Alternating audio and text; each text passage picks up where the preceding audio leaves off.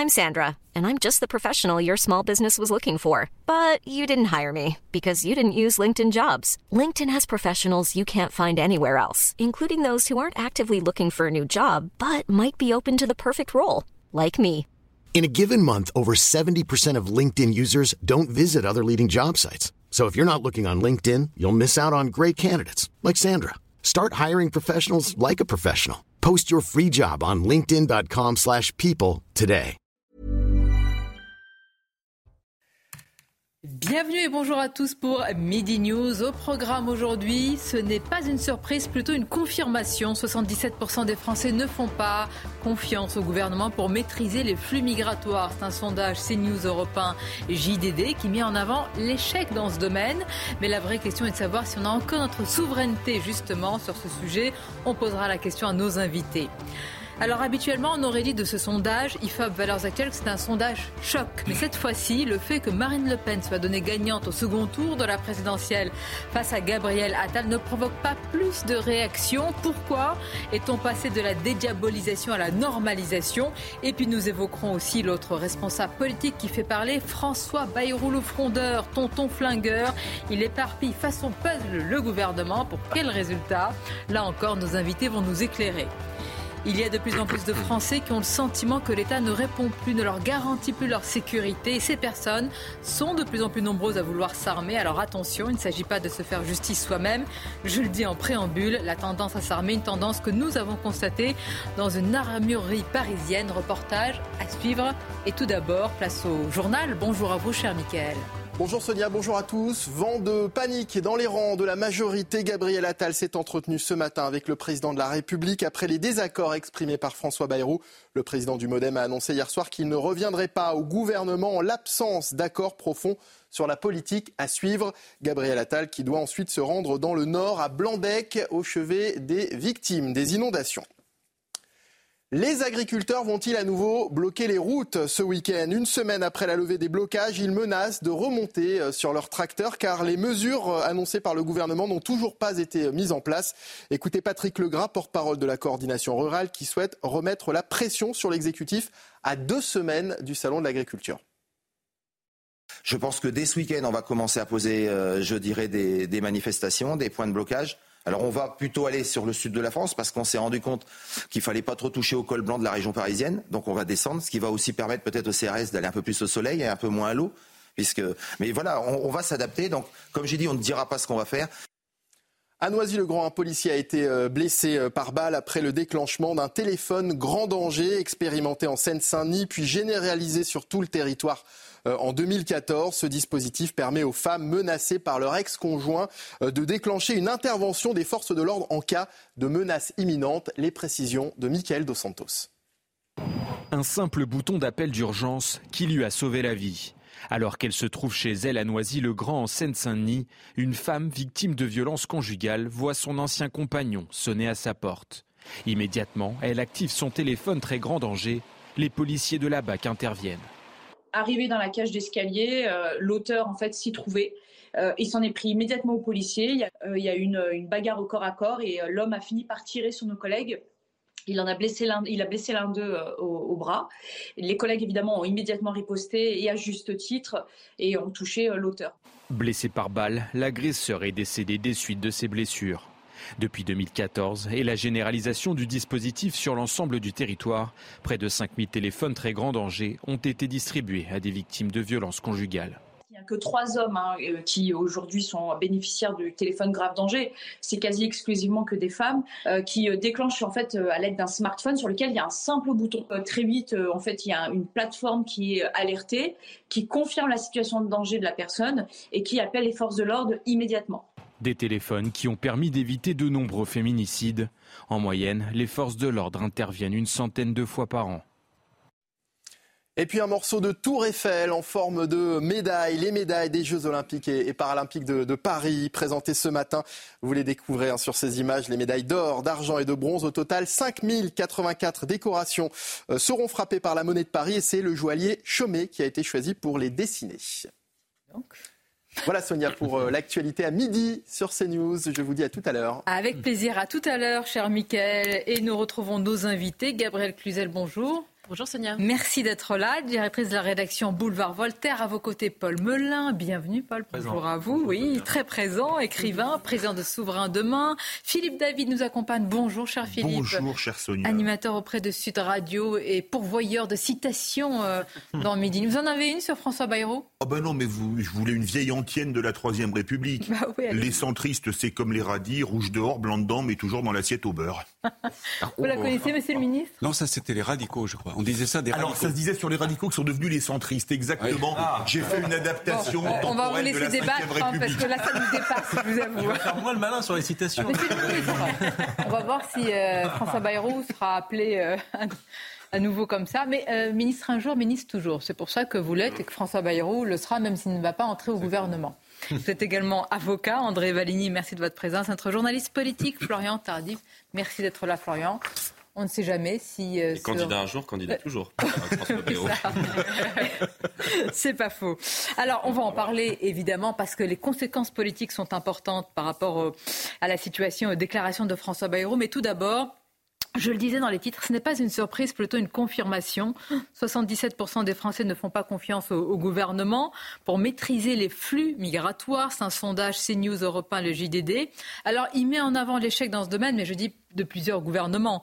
Et, et la vraie question, me semble-t-il, je ne sais pas si vous partagez ça, c'est plutôt de savoir si on peut encore avoir cette maîtrise. Parce que parfois, on doute de la volonté du politique, mais est-ce qu'on a encore les moyens de cette maîtrise, selon vous, Gabriel Cluzel? Moi, ce qui me frappe, c'est le, discours sur le sujet. Déjà, je, vais faire un peu d'ironie, mais je suis un peu surprise qu'il y en ait 23% qui ne, sachent pas euh, ou, pensent que le gouvernement peut encore avoir une maîtrise de, euh, l'immigration. Tant de fait, euh, ça, sonne comme un, échec patent. Moi, ce qui me fait peur, c'est l'évolution du narratif de, certains. C'est-à-dire qu'on on nous disait jadis l'immigration, c'est une chance pour la France, c'est l'immigration heureuse. Et puis aujourd'hui, on nous dit euh, l'immigration, c'est compliqué, mais que voulez-vous, ma brave dame, on ne peut rien faire. Regardez Giorgia Meloni, parce que c'est devenu euh, le nouvel euh, épouvantail pour montrer que les, populistes ne, pourront rien faire. Ce qui est évident, c'est que pour réussir à faire quelque chose, il faut déjà le vouloir.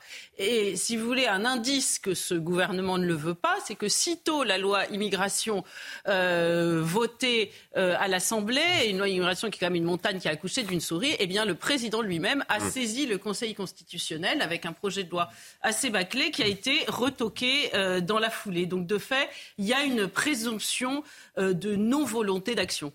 Mais c'est une vraie question, André Valigny, parce que c'est quand même resté en travers de la gorge de, de beaucoup. Alors le Conseil constitutionnel, il ne s'agit pas de le critiquer, mais de s'interroger, sachant qu'une grande majorité de Français, même si la montagne a couché d'une souris, était pour cette loi et qu'elle a été entravée, censurée, totalement vidée de sa substance. Oui, pour des motifs de forme, pas pour des, mmh. pas pour des motifs de fond. Le Conseil Voyez, constitutionnel l'a bien Ne précisé. fait que du droit, pas de politique? Je veux croire que le Conseil constitutionnel ne fait que du droit et du droit de haut niveau, du droit constitutionnel. Mais sur le sondage lui-même, moi je pense que je fais partie des 77%, contrairement à ce qu'on pourrait penser, vu mon étiquette politique, parce que je pense que ce n'est plus au niveau national que les choses peuvent se passer, c'est au niveau européen. Là, je vais aller frontalement, mais amicalement contre Paul Melun. Euh, mon ami souverainiste. Je pense que les grands défis d'aujourd'hui, le défi migratoire, comme le défi terroriste d'ailleurs, comme le défi numérique, sont des défis qui ne peuvent être relevés qu'au niveau européen au niveau européen. Ce n'est pas un pays tout seul, d'ailleurs, vous l'avez dit vous-même, Sonia. L'Italie n'y arrive pas. Madame Meloni a été élue sur un programme anti-immigration. Il n'y a jamais eu autant d'immigrants en Italie.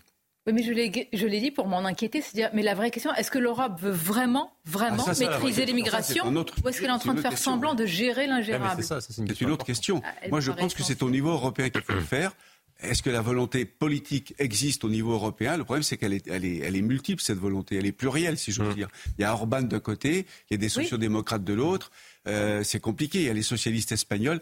Mais je pense quand même que tous les gouvernements des 27 quelle que soit leur étiquette politique, sont conscients maintenant, regardez ce qui se passe en Scandinavie, sont conscients maintenant qu'il faut maîtriser et réguler l'immigration beaucoup plus que ça n'a été fait Le peuvent-ils Vous avez raison. Hum. Dans le pacte asile-immigration, c'est une, en fait, ce sont des clés de répartition des, des migrants. Ce n'est même plus la ça. question de savoir combien on accueille ni si on peut encore, c'est où est-ce qu'ils vont euh, être répartis Absolument. et comment pour ça que je pense que l'Europe est le fond de la question. Alors, je partage votre constat sur le fait que Probablement qu'aujourd'hui, c'est au niveau européen que ça se passe. Moi, je, la différence entre nous, c'est que moi, effectivement, je le déplore plutôt euh, qu'autre chose. Maintenant, la question, c'est de se dire, est-ce que l'idéologie qui préside et qui domine à Bruxelles est une idéologie qui est favorable à la réduction de l'immigration ou pas? Pour le moment, c'est une idéologie qui a plutôt favorisé une immigration euh, massive ces dernières décennies. Donc je comprends que les Français soient à 77% sceptiques sur l'avenir des politiques migratoires. Pourquoi? Parce qu'effectivement, que ce soit au niveau des gouvernements français, au niveau du grand patronat français ou allemand, ou au niveau des institutions européennes, il y a eu un accord de tous ces acteurs pour dire l'immigration est notre chance. Elle est notre chance au plan démographique parce qu'il y a un vieillissement de la population. C'est ce que disaient tous les présidents du FMI les uns après les autres. Mmh. L'immigration est une chance, je cite. Hein. Euh, l'immigration est une chance au plan économique parce que nous n'avons pas suffisamment de travailleurs dans nos usines, etc. Regardez avec le Brexit, les Anglais sont en difficulté et tout ça. Euh, et l'immigration est une chance culturelle parce qu'elle favorise l'échange et que c'est formidable d'avoir d'autres nouvelles cultures pour nous, notre culture étant. Alors ils le disent moins, hein, ce, troisième aspect. Je vous prends les trois, aspects, les trois aspects les plus fondamentaux de la propagande pro-immigration depuis des décennies. Sur les patrons, euh, le patron du, MEDEF a fait, il dit il faut des millions, des millions à un horizon, etc. Mais en fait, il y a à la fois euh, le fait de tirer les salaires vers le bas, il y a la, non prise en compte totale de l'aspect euh, culturel, et puis il faut bien le dire, c'est-à-dire on accueille pour les placer porte de la chapelle ou sous les accès de nos autoroutes. Voilà la misère. Mmh. Je vais donner une explication à Gabrielle Cluzel, si elle le permet. C'est 22% qui pensent que le gouvernement a les moyens de contrôler l'immigration. C'est grosso modo ça. 22%, c'est logique. Vous voyez, faites-vous confiance au gouvernement. 22%, c'est à peu près le score de la majorité aux européennes. Donc heureusement que les gens qui vont voter pour la majorité font confiance au gouvernement pour, pour, pour résoudre le problème de l'immigration. Mais désolé, la preuve qu'on est très écuménique euh, chez CNews, je vais citer Karl Marx. Karl Marx, mais non, mais c'est très sérieux. Mmh. Karl Marx parlait dans, Le Capital l'armée de, réserve du ah ben. Mais regardez bien quelle a été la politique de l'Allemagne avec les lois Hartz qui ont cassé totalement le code du travail. Vous savez pourquoi les abattoirs en France, ils ont fermé, Gadoudou? Parce que les travailleurs dans les abattoirs allemands, c'était des Tchèques, des Polonais, des Roumains, payés 48 heures par semaine, on est loin des 35 heures, 48 heures étant la durée légale maximum du travail autorisé en Europe, à 400 euros par mois. 48 heures, 400 euros par mois. Vous faites le coût horaire du SMIC, même avec la remise Fillon, les Français n'étaient plus compétitifs.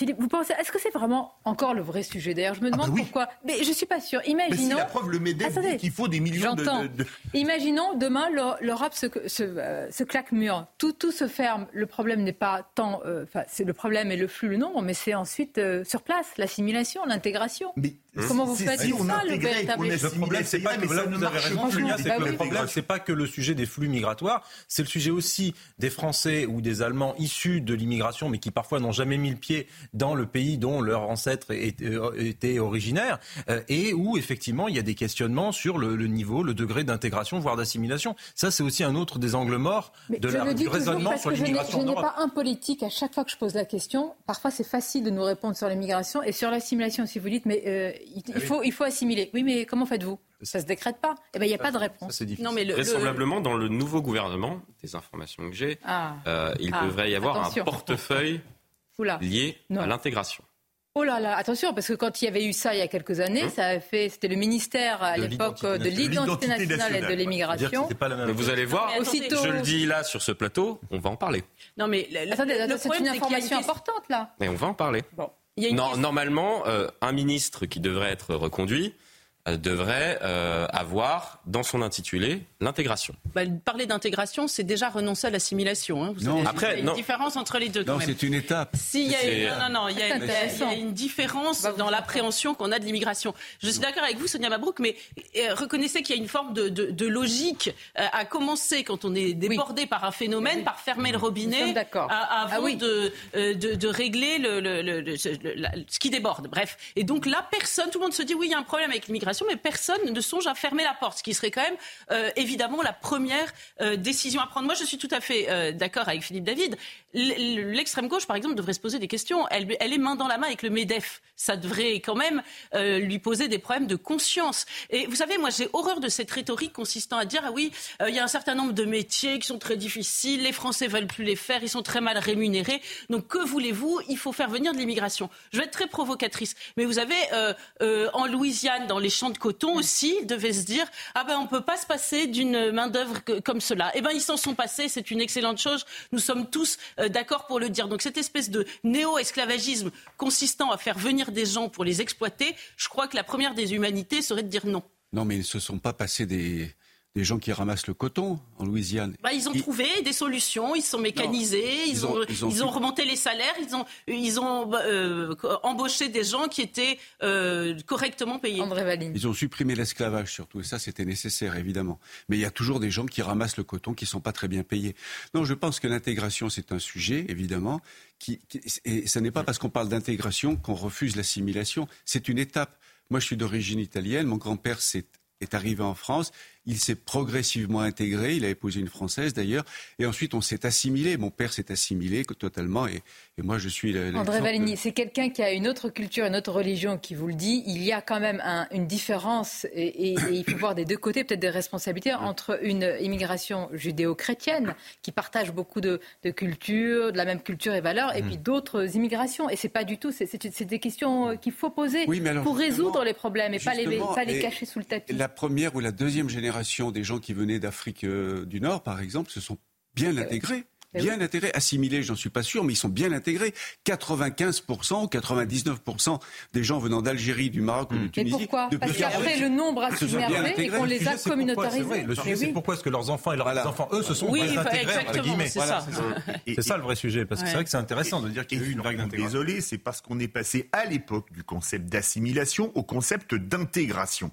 c'est ça le drame, c'est qu'on a quitté, quitté ce concept d'assimilation. Venez comme vous êtes. Oui, la différence, c'est que venez comme vous êtes, c'est très bien pour une enseigne de fast-food. Pour la République française, je n'ai pas tout à fait la même conception des valeurs de la République. Il y a aussi une question de nombre, pardon, mais quand vous me faites une recette de cuisine où vous essayez d'intégrer plusieurs ingrédients, il y a de la farine, il y a des œufs. Si vous mettez un petit peu de farine avec des œufs, eh bien, euh, c'est les, les, les, œufs qui, qui, qui donnent leur, euh, le, le, rendu du liant. Alors que si vous mettez beaucoup de farine, eh bien, c'est la farine qui évidemment domine. Donc, si vous voulez, tout est question de nombre. Concept euh, anglo-saxon qu'on appelle le, le salad bowl, où justement on met et où la farine et les œufs restent Là, en fait, c'est des concepts de plateau de télévision. Pardonnez-moi, intégration, assimilation. Allez sonder le cœur et les reins pour mettre le curseur entre celui qui, a, qui est vraiment assimilé et vraiment intégré. Comment vous faites la différence? Ben, intégrer, c'est que c'est celui qui garde sa culture et qui la revendique et qui ne se sent pas un amour Est-ce qu'il faut, se couper de ses racines? Moi, j'ai toujours dit que l'assimilation, c'est pas l'effacement. Non, l'assimilation, c'est vous, avez, mais vous avez totalement raison. Je, vous ai, je, vous ai, lu euh, plusieurs fois sur ce sujet, Sonia Mabrouk. Mais l'assimilation, effectivement. Comment? Vous avez de bonnes sources. Et oui, surtout, j'ai un bon public. L'assimilation, ce n'est pas l'effacement des racines.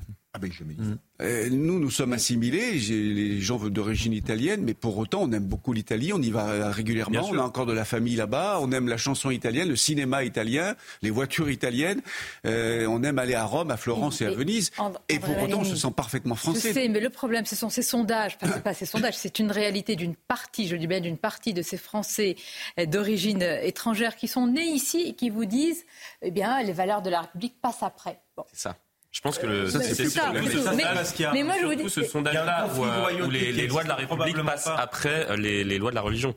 C'est surtout ce sondage-là qui, qui, qui, sur, le sondage sur les Français qui mettent certaines de leurs valeurs personnelles ou culturelles devant les valeurs de la République. Il y a un problème, effectivement, et vous le pointiez, Sonia, sur les valeurs judéo-chrétiennes qui ne s'opposent pas avec une immigration italienne, espagnole, portugaise, qui est qu'il y a une concurrence des loyautés entre la loyauté à l'islam en tant que religion et en tant que système politique et la loyauté euh, à la France laïque et républicaine. Et le problème, c'est qu'il y a une incompatibilité de fait ah entre euh, une totale adoption de l'islam dans sa vocation politique et une totale acception de la République dans sa vocation laïque. Vous êtes à un moment donné obligé de. Oui, mais alors pardonnez-moi, là, là vous allez vers le laïcisme plutôt. Moi, je, vous, donc vous pensez, vous, que islam et République sont incompatibles? Non, j'ai pas dit islam, j'ai dit islam dans sa vocation politique. Effectivement, on peut être naturellement musulman et parfaitement assimilé. Est-ce que euh, je peux vous proposer d'écouter Manuel Valls, ancien Premier ministre, qui lui dit c'est de, notre responsabilité collective. Et je trouve qu'une forme d'autocritique, c'est toujours bienvenu, n'est-ce pas? Écoutons-le les Français, je, l'ai dit, je l'ai écrit, euh, j'y prends évidemment euh, toute ma part,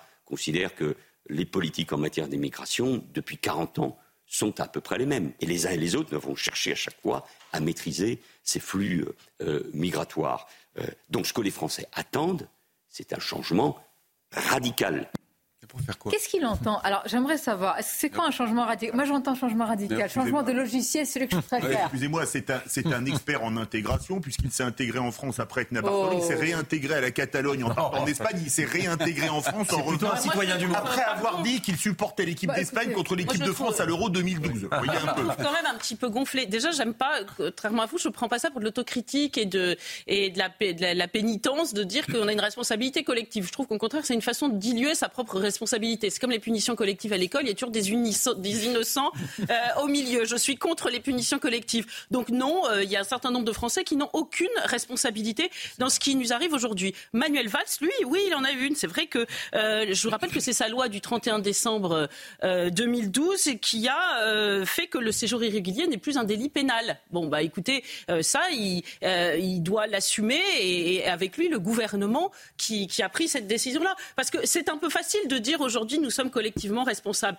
C'est pas vrai. Il y a des dé- décisions délétères qui ont été prises, pas que par Non, lui. hein, ce qui veut ça, dire, c'est que Giscard Mais- aussi, c'était le regroupement. oui, bien sûr, vous avez a- infiniment raison. Oui, vous avez Vous raison. avez raison. C'est- Il ne s'agit pas de pointer l'un plutôt que l'autre, mais, Non, mais- mais c'est un peu facile aujourd'hui d'arriver en disant oui, c'est une responsabilité collective, nous sommes tous responsables, qui, que voulez-vous, et de s'en sortir ainsi euh, par une pirouette. Florian Tardif, vous pouvez donner plus d'informations sur ce que vous avez dit, euh, peut-être au sujet d'un ministère de, de l'intégration Alors, ministère de l'intégration, peut-être pas, mais il y aurait un portefeuille qui, pourrait être lié à l'intégration et, euh, et qui serait rattaché, vous l'avez compris, à, à Beauvau, qui est en charge de, de régler euh, le, le droit d'asile et, euh, et les questions liées, euh, liées à l'immigration dans notre pays. J'ai posé la question il y a deux Mais ce qui est intéressant Oui. sur, sur ce qu'a dit Manuel Valls, c'est on, on parle beaucoup depuis de nombreuses années de, de radicalité. Il faut des propositions euh, radicales. Il faut, faut rappeler ce que c'est que la radicalité. Ça vient du latin euh, radicalis, radis, racine. Et donc c'est euh, non mais c'est intéressant parce que on a l'impression que lorsque l'on dit comme cela, il faut des mesures radicales. En fait, il faut euh, euh, tenter de voir les racines du problème. Et c'est bien là la problématique dans notre pays, c'est que très souvent, on voit la fleur, mais on ne voit jamais les racines et on ne s'attaque jamais à la racine. C'est pas parce que vous faites un ministère de l'intégration que l'intégration vient- va, va marcher. Il y a un ministère de Non, la mais souveraineté. déjà, Oui. par rapport à ce que je viens de dire, au moins, on voit peut-être une des racines du problème. Il il y a un ministère de la souveraineté numérique et de la souveraineté alimentaire. Ça ne nous empêche pas ne- d'être souverain ni dans l'un ni dans l'autre. C'est pas Merci. faux. Merci. Alors là, je, vais, je vais la retenir. C'est une citation Philippe David, estampillée. Vous avez Allez. bonne source, comme André Valigny. Quand on peut pas changer les choses, on change les mots. On va, on va marquer une pause. Euh, alors, beaucoup de choses à vous dire. Marine Le Pen, euh, qui l'emporterait dans ce sondage IFOP Valeurs Actuelles face à Gabriel Attal. Alors, moi, toujours les sondages trois ans Oui. avant. Oui. Et en plus, second tour. hein. Oui. Mais quand même, c'est intéressant. Et jeu égal face à Edouard Philippe. Ce qui m'intéresse, c'est qu'on est passé de la dédiabolisation à la normalisation. François Bayrou, tonton flingueur du gouvernement. On va quand même euh, vous lever le voile sur les coulisses. Parce que, ah, peut-être que là, Gabriel Attal n'a pas si bien géré cette séquence. hein. Attention. Euh, remaniement éminent, je le dis depuis une semaine. c'est vrai. J'ai gardé les mêmes fiches. Je me suis dit, Et tous les ça- matins, ça on, nous pose la question, nous les journalistes politiques, alors, euh, c'est quoi tes informations? Bah, je, je ne sais pas, puisque eux-mêmes ne, question. le savent- ne savent pas. Donc, euh, Bon. Mais c'est- cette, Tout ce qu'on sait, c'est qu'on sait rien. d'étirer les choses, euh, on en parlait euh, pour tout dire à- avant d'entrer en plateau avec André Valigny, parce que ça a une apparence de sérénité, mais enfin c'est surtout que De la l'indécision. procrastination, Procrastine. comme on dit aujourd'hui. Ah. Procrastination. mais le président adore ça. repousser à demain. Bon, je peux pas repousser la Le président adore ça. Allons-y.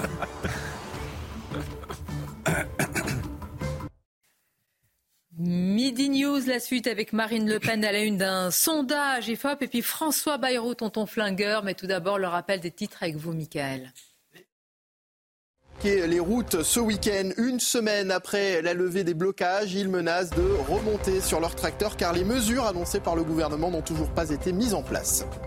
L'État va garantir 2 milliards d'euros de prêts verts aux entreprises pour faire face au changement climatique. Les ministres de l'économie et de la transition énergétique l'ont annoncé ce matin. Les entreprises pourront faire la demande à partir de mars pour les prêts les plus importants et à partir de juillet pour ceux inférieurs à 200 000 euros.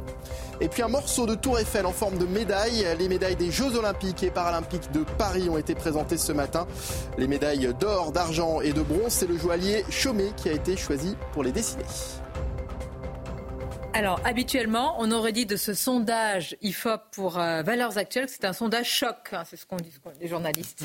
c'est ce qu'on dit tous. Mais cette fois, le fait que Marine Le Pen soit donnée gagnante au second tour de la présidentielle face à Gabriel Attal ne provoque pas plus de réactions que ça, vous l'avez noté, dans la classe euh, politique. Marine Le Pen qui ferait jeu égal euh, si c'était Édouard Philippe. En fait, c'est plus un coup de tonnerre parce que ça gronde depuis trop longtemps, non? C'est vrai, il y, a, quelques années ou quelques mois, ce sondage aurait, aurait mis en émoi toute la classe politique et médiatique. Mais je crois qu'avant même ce sondage, déjà d'autres sondages indiquaient peu ou prou la même, la même direction. Et puis les, beaucoup de politiques en off euh, disent la même chose, disent euh, il est bien possible qu'en 2027, mmh. euh, Marine Le Pen arrive aux affaires. Après, le problème pour elle sera le jour d'après, mais c'est un autre sujet. la question, c'est le, que va-t-il se passer? Parce que ça, ce sondage n'en dit rien. Oh, moi, je me pose beaucoup de questions, notamment euh, fort des événements d'hier, par exemple, de la situation de la France insoumise. Que se passerait-il dans le second tour? Est-ce qu'il y aura-t-il cet, effet euh, barrage à l'extrême droite qu'on a pu connaître pour les, élections précédentes? Est-ce qu'il y aura la même collusion entre euh, Renaissance, enfin le parti de le candidat qui suivra Emmanuel Macron, et puis l'extrême gauche? C'est un vrai sujet parce que là, on peut penser que la rupture est consommée. Est-ce que la même rhétorique pourra fonctionner pas l'accord le, très le sujet, puisque c'est toujours intéressant de voir ces sondages, et c'est toujours aussi intéressant de voir les sondages qu'on faisait il y a 10 ans. Hmm. Il y a 10 ans, les voir 2014, Marine Le Pen, face à Nicolas Sarkozy, Marine Le Pen est devant au premier tour de l'élection présidentielle. Et on donne au premier tour et on donne un ticket euh, tout de même Marine Le Pen, Nicolas Sarkozy. Euh, peu ou prou dans, les mêmes circonstances. On est à deux ans et demi, trois ans de, l'élection euh, présidentielle.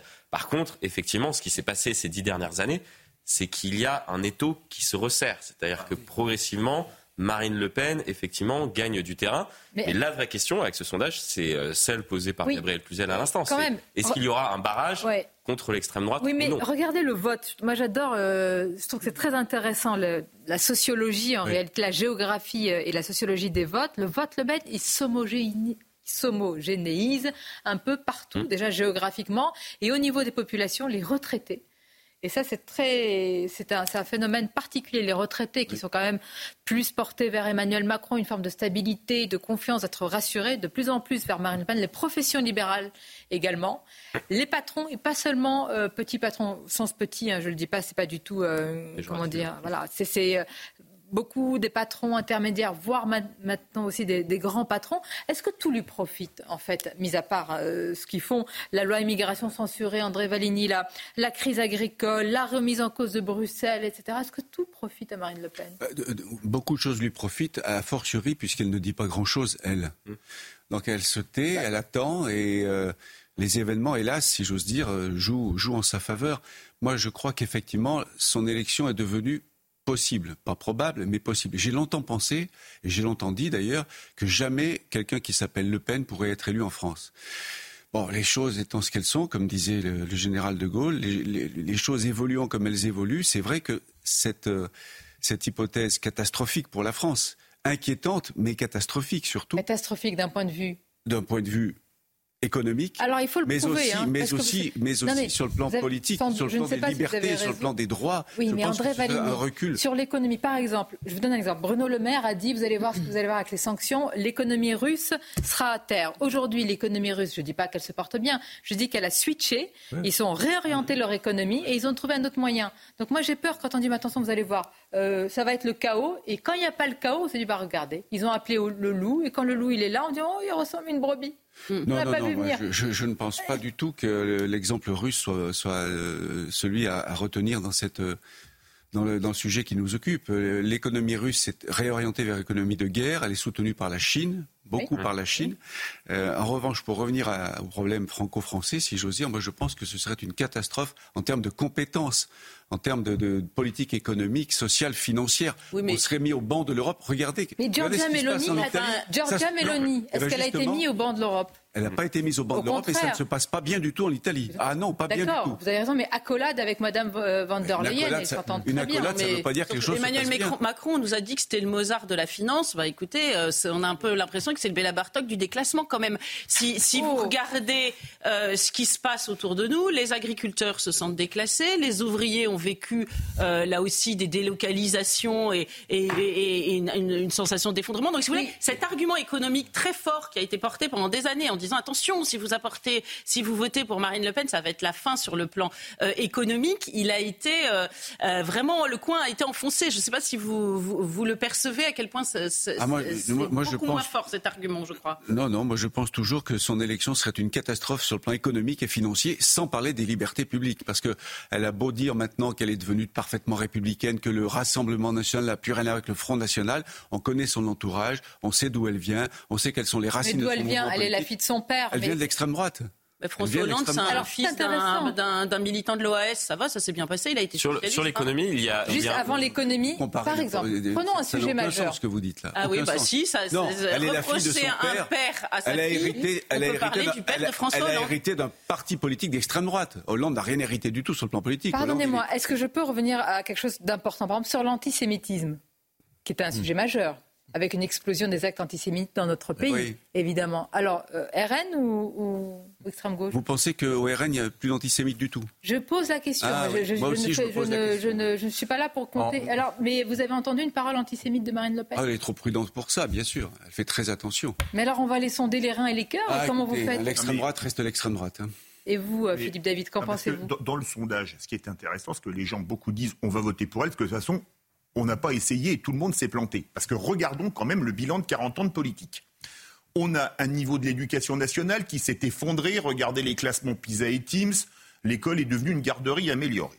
Regardez l'état de notre armée. On avait une armée puissante. Aujourd'hui, on a 200 000 hommes tout mouillés et elle est à l'os. Regardez les finances publiques. Parce que quand on nous dit 3 000 milliards de dettes, c'est un beau mensonge. Vous voulez que je vous le démontre?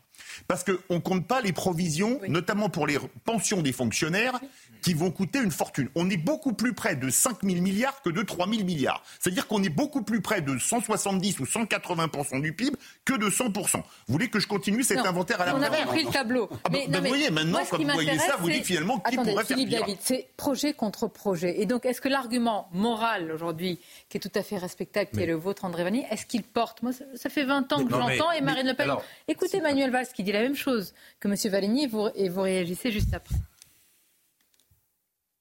C'est une hypothèse euh, possible, si vous me permettez cette tautologie, euh, à travers euh, les enquêtes d'opinion, l'ambiance que l'on sent au pays, l'incapacité à se mettre d'accord, Sénat ou Assemblée, sur des questions essentielles qui préoccupent les Français, parce qu'il y a une violence dans notre société qui euh, fait plus qu'inquiéter nos, euh, euh, nos concitoyens. Donc si les grandes formations politiques qui considèrent, c'est mon cas, que le programme de Mme Le Pen sur le plan économique nous mènerait à la ruine, qui pensent que ces alliances ou ces accords avec M. Poutine, sa vision de l'Europe et du monde ne correspondent pas à ce qu'il faut pour notre pays, alors plutôt que de commenter les enquêtes d'opinion ou de crier au loup, il faut être capable de proposer non pas Crier au loup, c'est-à-dire arrêtons, c'est ce que vous êtes en train de dire, les arguments sur la morale et attaquons sur euh, le projet, projet mais la morale, c'est euh, c'est important, mais c'est évidemment projet contre euh, projet.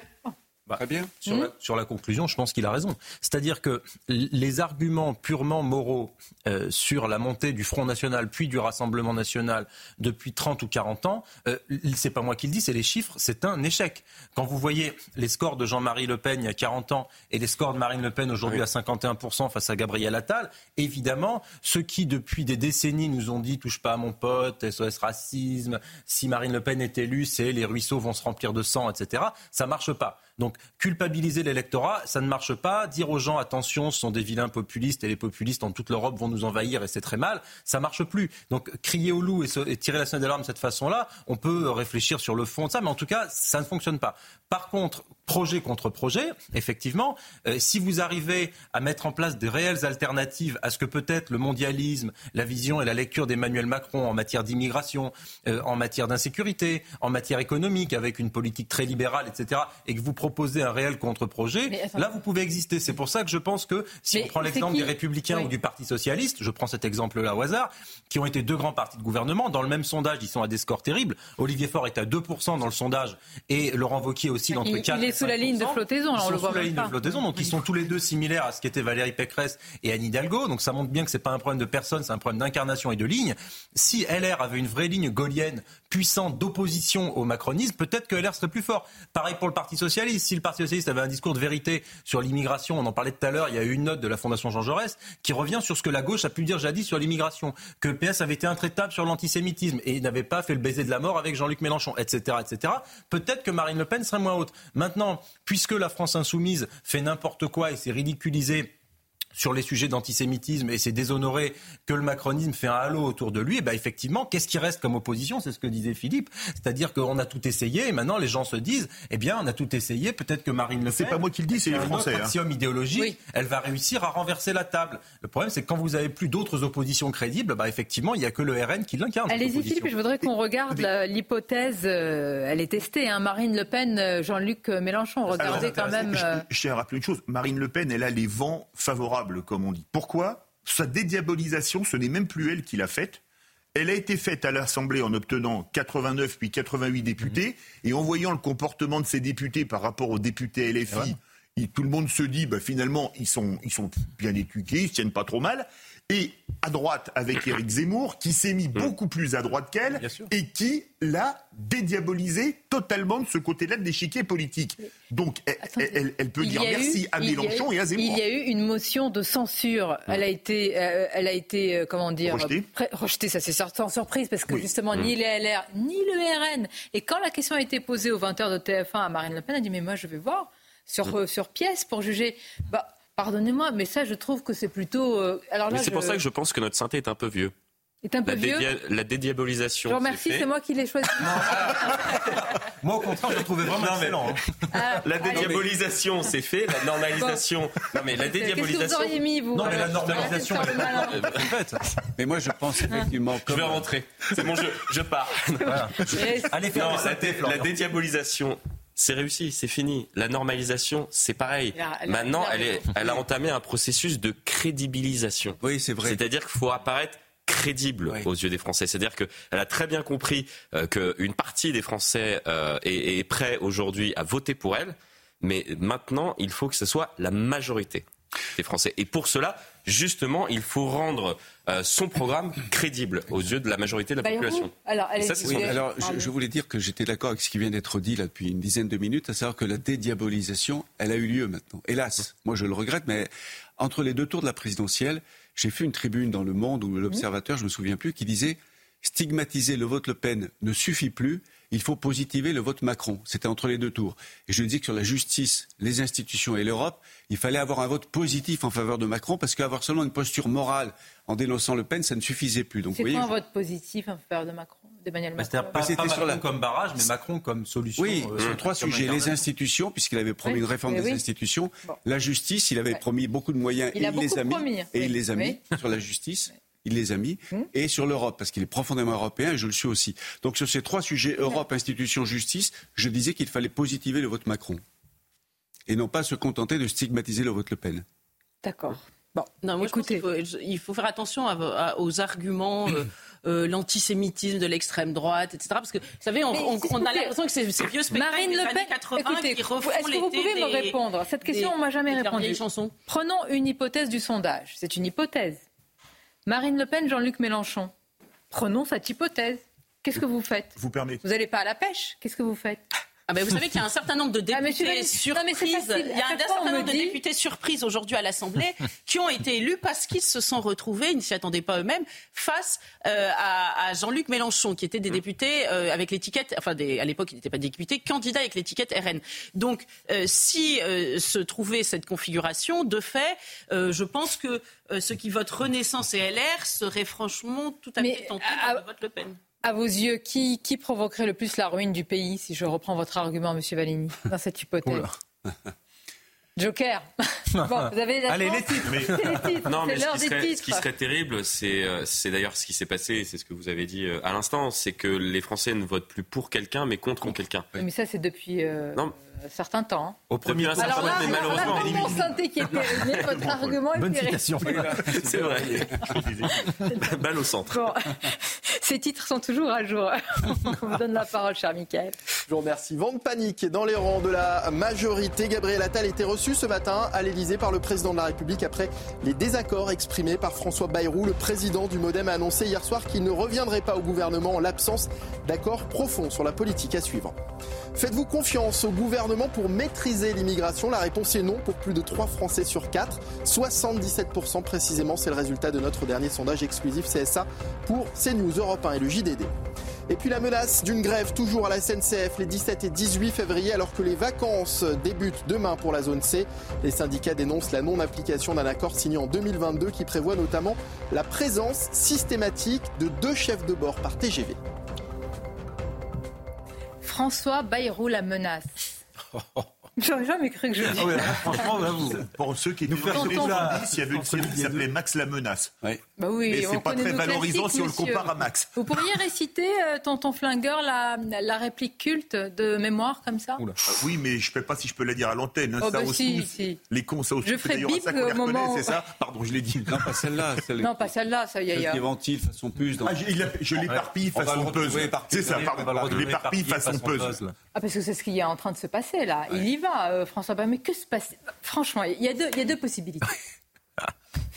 Allez-y. Mais à la fin, il y a toujours la même chose, François Bayrou. deux possibilités Il n'est pas content de ce qu'on. faut- Franchement, il ne faut pas aller chercher très loin. Vous savez Pas la quel est son que tous les surnom à l'Élysée politiques se fatiguent. Allez-y. le, le grognard grognon. Oula. Oh, ça va. Grognard grognon. Ah ouais, ouais. Son côté pyrénéen, sûr. Peut-être, oui. aussi. Merci non mais attention, euh, on sourit.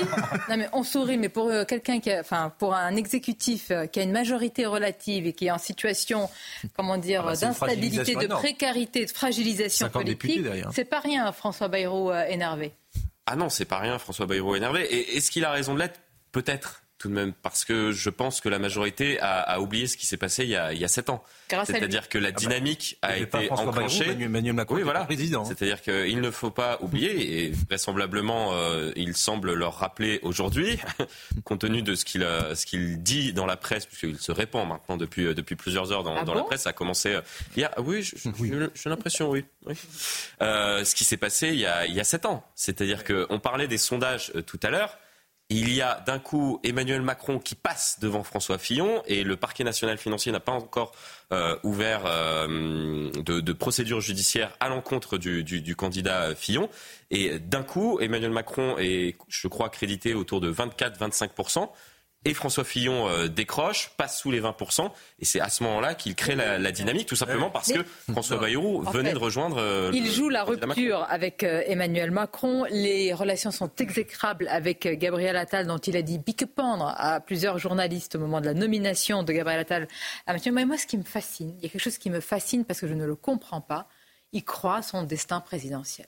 Ça me fascine. Comment mais, ça, euh, il y Il a quand même quelque chose, je ne sais pas. De... Si, si dans la Il y croit. Je vous assure qu'il y croit Ah oui, plus que jamais. Si Ah dans oui. la Ah Cinquième oui. République, vous croyez pas à votre destin présidentiel, Non, euh, faut arrêter de faire de la politique. Non, je pense qu'il a raison de, de croire en son destin. Oui, moi moi, j'y crois pas forcément, mais je pense que c'est ce qui le fait se lever le matin. Moi, je veux bien y Sinon, croire. ça va être Je compliqué. pense qu'il a la dimension, il a la- l'expérience, il a la profondeur de, il a une réflexion aboutie sur beaucoup de sujets.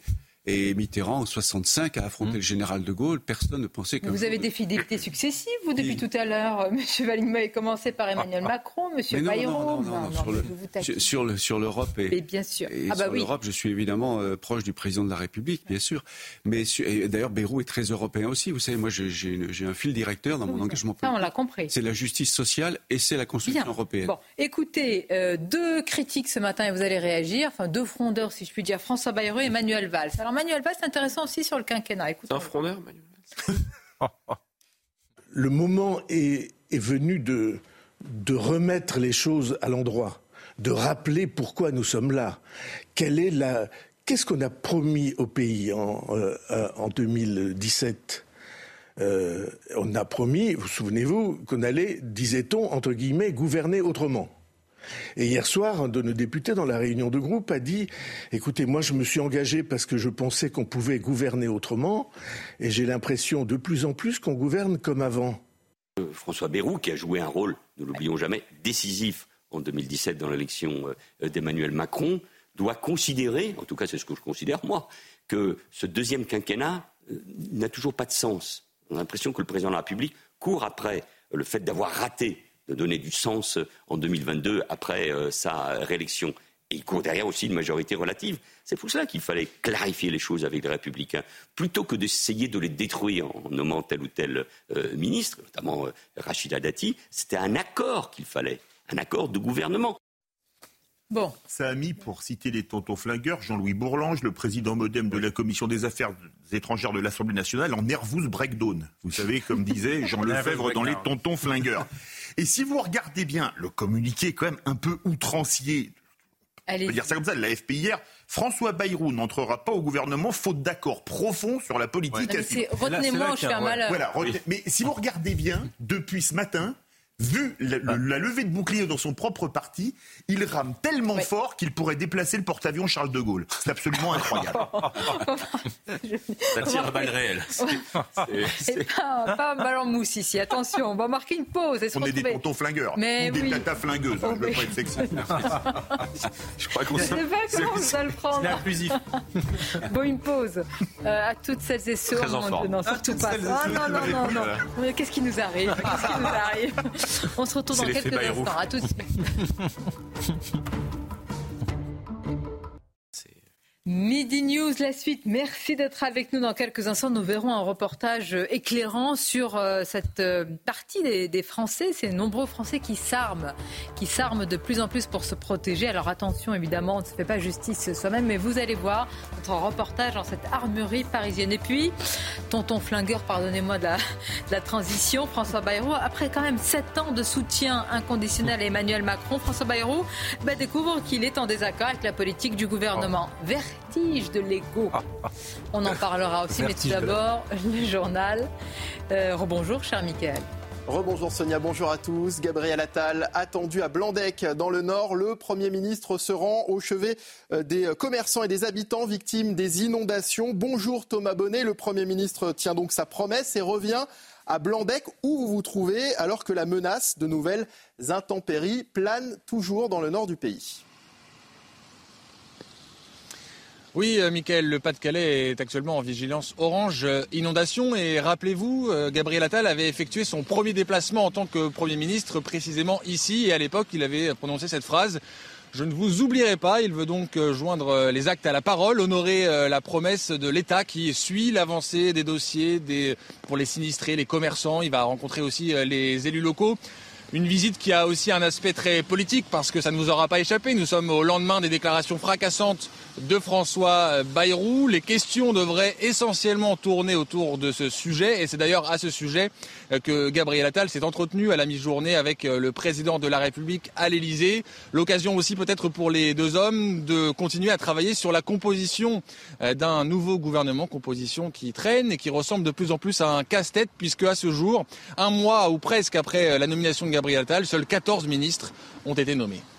Merci Thomas. Gabriel Attal qui donc euh, s'entretenait un peu plus tôt dans la journée avec le président de la République après les déclarations euh, de François Bayrou. Pour rappel, le maire de Pau a balayé hier d'un revers de main l'hypothèse d'un possible retour au gouvernement, mais il assure que son parti, le Modem, euh, est membre à part entière et reste membre à part entière de la majorité. Écoutez, il était l'invité ce matin de France Info. Le Modem a une responsabilité comme la majorité. Il est membre de la majorité pour reconstruire le pays. Ça ne changera pas. Il est membre de la majorité pour corriger ou pour soigner euh, les, les, extrêmes difficultés que nous rencontrons. Ces extrêmes difficultés-là, les orientations prises doivent les prendre en compte. Le, Mais vous voyez bien que ce n'est pas le cas, vous le dites vous-même. Alors dans ces cas-là, il faut en tirer des géographique, l'équilibre politique, l'équilibre d'inspiration, tout cela doit être pris en compte. Faites-vous confiance au gouvernement pour maîtriser l'immigration La réponse est non pour plus de 3 Français sur 4, 77% précisément selon notre dernier sondage exclusif CSA pour CNews Europe 1 et le JDD. Un résultat qui ne surprend pas vraiment l'ancien Premier ministre Manuel Valls au micro de CNews et Europe 1 ce matin. Écoutez. Les Français, je, l'ai dit, je l'ai écrit, euh, j'y prends évidemment euh, toute ma part, considèrent que les politiques en matière d'immigration, depuis 40 ans, sont à peu près les mêmes. Et les uns et les autres vont chercher à chaque fois à maîtriser ces flux euh, migratoires. donc ce que les Français attendent, c'est un changement radical. Et puis les données de 33 millions de Français dérobés par des hackers, des Français tous assurés par les spécialistes euh, du tiers payant Almeris et Viamedis. C'est euh, la CNIL qui a révélé cette cyberattaque. La euh, Commission nationale de l'information et des libertés qui appelle à la plus grande vigilance. C'est un sujet de Maxime Leguet. Vous n'avez sans doute jamais entendu leur nom, et pourtant, elle gère probablement une partie de votre vie. Almeris et Viamedis, les deux sociétés servant d'intermédiaires entre les mutuelles et les professionnels de santé, pour plus de 33 millions de Français, ont été victimes d'un piratage de données d'ampleur. Ce sont notamment euh, l'état civil, les données personnelles concernant précisément l'identité des personnes, leurs coordonnées et surtout euh, le numéro d'inscription au répertoire, celui qu'on connaît sous le nom de numéro de sécurité sociale, qui est un numéro euh, permanent et qui donc constitue un actif très recherché par les cybercriminels. Des données précieuses pouvant être réutilisées dans le cadre d'opérations malveillantes et frauduleuses. L'usurpation d'identité, c'est-à-dire qu'on va utiliser tous ces éléments pour effectuer des démarches administratives, éventuellement euh, solliciter des inscriptions. Euh, certains prêts en ligne peuvent être euh, ainsi obtenus ou négociés dès lors qu'on fournit un minimum d'informations administratives, mais également les personnes mêmes peuvent être la cible de messages qui auront la saveur de la vérité, c'est-à-dire qu'ils seront d'autant plus crédibles qu'ils pourront contenir leur véritable identité, leur numéro de sécurité sociale. La CNIL appelle tous les Français à la plus grande vigilance et enjoint aux mutuelles de prévenir individuellement les particuliers concernés par ce vol de données. Voilà Sonia ce qu'il fallait retenir de l'actualité à 13h sur CNews. À tout à l'heure. Eh bien, merci Michael. On va, continuer à évoquer ce sujet. 33 millions de donner donc 33 millions de Français, et nous, et nous, et nous, concernés aussi. Euh, et, Grégory Joron, d'abord, je vous remercie d'être là, secrétaire général unité SGP Police. Vous me dites que pour la police aussi, c'est le cas? On a aussi des mutuelles euh, qui ont en effet été euh, attaquées, mais je pense qu'on est, on est quelques-uns à avoir reçu des messages, oui, c'est le cas aussi. On fait partie du, des 33 millions de Français. C'est incroyable hein, ce qui se passe là. Là, c'est l'un des sujets majeurs. C'est, euh, c'est même plus une arnaque là. C'est à ce niveau-là, à cette ampleur-là, cette surface, ce phénomène-là est immense. Bon, alors quand on dit faire attention, je ne sais pas ce qu'il faut faire. Hein. Ah, oui. Ah, bah, c'est-à-dire, on dit faire, faites attention, qu'est-ce que je peux faire? Le site internet de votre mutuelle se fait hacker, euh, vous pouvez rien faire. C'est ça. Mmh. Bon. Alors, euh, il ne faut pas s'armer pour autant. Attention sur ce sujet dont je vais vous parler. Il ne faut pas se faire justice euh, soi-même. Euh, si, de logiciels protecteurs. Oui, voilà, cette protection-là. Mais là, alors là, c'est un sujet, Grégory Joron voudrait avoir votre expertise sur ça. De plus en plus de Français qui ont le sentiment, ou plus que le sentiment, qui sentent véritablement que l'État ne répond plus, ne leur garantit plus justement la sécurité qui est le premier des droits. Et ces personnes vont euh, s'armer, chercher à s'armer, ce qui n'est pas évident. Hein. C'est pas vous ne rentrez pas dans une armurerie, vous demandez une arme et vous ressortez. C'est une tendance, en tous les cas, apparemment qui est en train de s'installer, de s'enraciner. Et nous avons mené une enquête dans une armurerie parisienne. C'est un reportage de Thibault Marcheteau. Regardez. Dans cette armurerie parisienne, la demande d'accessoires d'autodéfense représente une partie importante des ventes. Ce qui se vend le plus sont vraiment les, bombes de défense, qui existent dans plusieurs tailles. Des bombes au poivre, des sprays lacrymogènes ou encore des pistolets à balles en caoutchouc. Tous sont utilisables sous certaines conditions. Les clients de l'armurerie cherchent avant tout à être équipés en cas d'agression. Les policiers mettent du temps à intervenir parce qu'il y a des encombrements, parce qu'ils sont très sollicités. Donc, euh, on l'a vu Gare de Lyon, ce n'est pas les policiers qui sont intervenus les premiers. Euh, donc, ils savent très bien que la meilleure solution, c'est d'avoir quand même, en premier lieu, une bombe de défense sur eux. Et je pense qu'il y a beaucoup de personnes que ça rassure. Thibault vient acheter de nouveaux accessoires d'autodéfense pour se parer à toute éventualité. C'est préventif et je ne veux pas me sentir bête si un jour il y a une situation dangereuse chez moi. j'ai une petite fille en bas âge, j'ai une femme, je pourrais les défendre s'il se passe quelque chose. Dans cette armerie, comptez entre 15 et 45 euros pour être équipé. Alors, tendance lourde, on va l'analyser politiquement, mais d'ailleurs d'abord de manière euh, pragmatique. Grégory Joron, à quoi, euh, si je peux dire, on a droit euh, Comment ça se passe? D'abord, est-ce qu'il faut évidemment un permis de, port d'armes, mais est-ce que un taser, par exemple, ou une bombe au poivre, c'est possible? Alors, une bombe au poivre, oui, c'est, enfin, des armes qui sont catégorisées, c'est les catégories D, en fait.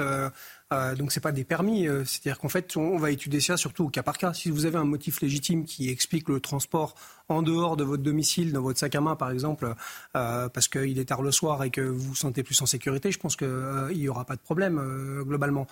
par contre, si vous êtes un jeune adulte de 20 ans en pleine journée dans le métro, ça peut et, en groupe, ça peut poser d'autres questions aux policiers. Donc je pense que ça fait partie aussi du discernement et, euh, et du professionnalisme de mes collègues pour analyser ces situations-là.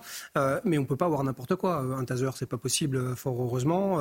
un couteau, c'est pas possible, fort heureusement. Ce sont encore bah, une fois les armes. Dire, qui sont... hein, c'est quand même disponible. oui, d'accord. Oui, parce que les, les crantés, ceux qui sont vraiment des armes de guerre. les gens se baladent avec des couteaux, si vous saviez, ne ah bah, serait-ce qu'à l'accueil des, des, tribunaux, alors qu'ils viennent en audience, ils sont fouillés et on leur enlève des couteaux. Ça, c'est réel pour l'avoir vu encore il n'y a pas si longtemps. Je vais prendre la défense de ceux qui ont des couteaux, mais je voyais un agriculteur euh, c'est vrai que les, autrefois, chaque agriculteur, chaque bah, euh, membre de la France rurale avait son la gueule et son pardon, son, je, on va, son Non mais quand vous allez aux champignons, vous avez le droit d'avoir aussi un couteau à champignons. Euh, je reparle encore une fois de discernement. J'imagine que c'est pas de ces couteaux-là que vous parlez. Je parle pas. Si l'opinel, c'est justement le couteau à la mode dans les ah dans les bagarres. Mais quand même, c'est une tendance lourde, c'est une tendance de fond. Et là, moi, je trouve qu'elle dit beaucoup de quelque chose quand même qui s'enracine, qui est en train de s'installer c'est-à-dire qui nous protège. La sécurité, c'est le premier des On peut pas, on peut pas, euh, on peut pas. Euh... Je parle pas des policiers. Non, non, non. Euh, mais on peut, on peut pas factuellement dire qu'il y a entre 2018 et 2022 100 000 atteintes et violences aux personnes de plus en 4 ans. ça veut dire qu'il y a quand même, on est passé de 250 000 à 350 000 faits constatés. ça, c'est réel. c'est pas un sentiment, c'est une réalité. donc forcément, il y a une analyse qui est faite et, et, les gens le voient bien.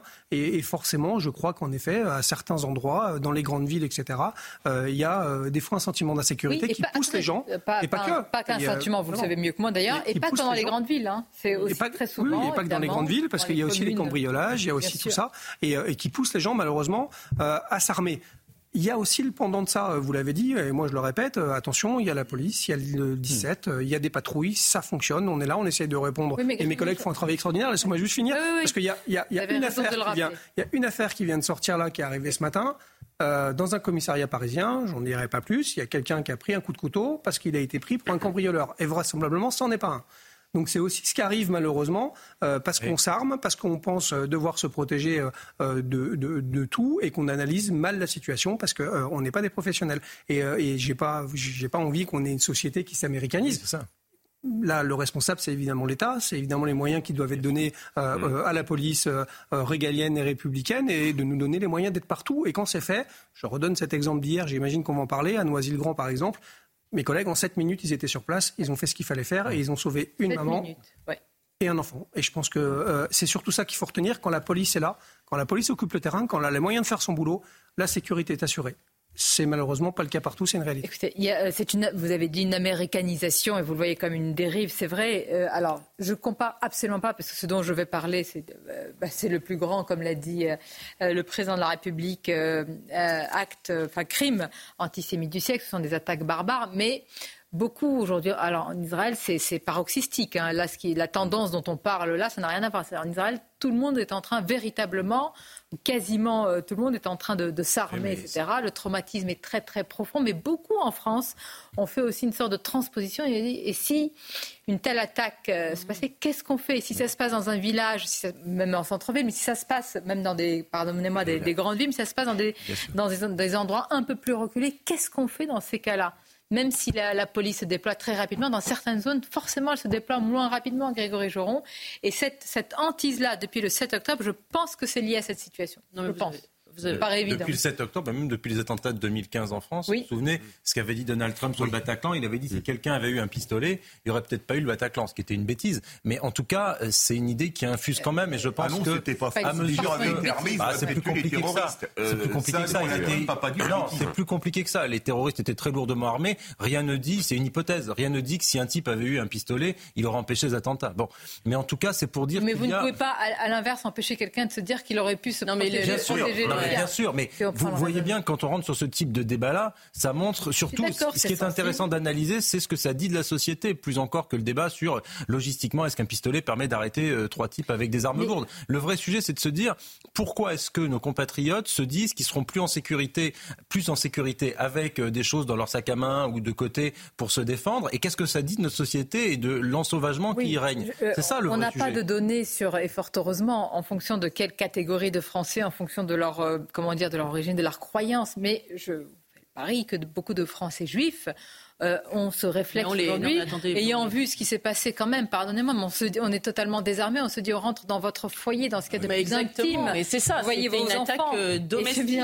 Moi, j'ai été très frappée. Je ne sais pas si vous avez vu ce film euh, sur le 7 octobre que montrait l'ambassade d'Israël. C'est vrai qu'on voit deux petits garçons avec leur père qui, qui sont complètement démunis, qui sont saisis. Enfin, j'ai été spécialement frappée par ces deux petits garçons saisis vraiment au, saut du lit. Et, comment voulez-vous empêcher mais que les, les Français de confession juive mais tous les Français se mm. posent, se, posent la même question. Et le devoir des parents, c'est de, dire, bah, moi, j'ai envie de, protéger mon enfant. Vous savez qu'on l'a appris après, mais il y a quand même eu un procès. Euh, pour de djihadistes qui visaient un village près de Brest. Je ne sais pas si vous vous souvenez de, de, cette affaire. Euh, et c'est un signe de la décivilisation parce que euh, dans une société civilisée, de fait, les, euh, la, comment dire, la violence légitime est déléguée à la police et aux forces de l'ordre et à l'État et à la justice. Mais si il ne fait plus son travail, alors je parle plutôt de la justice, eh bien évidemment, les Français se disent ben, on reprend cette délégation. Point.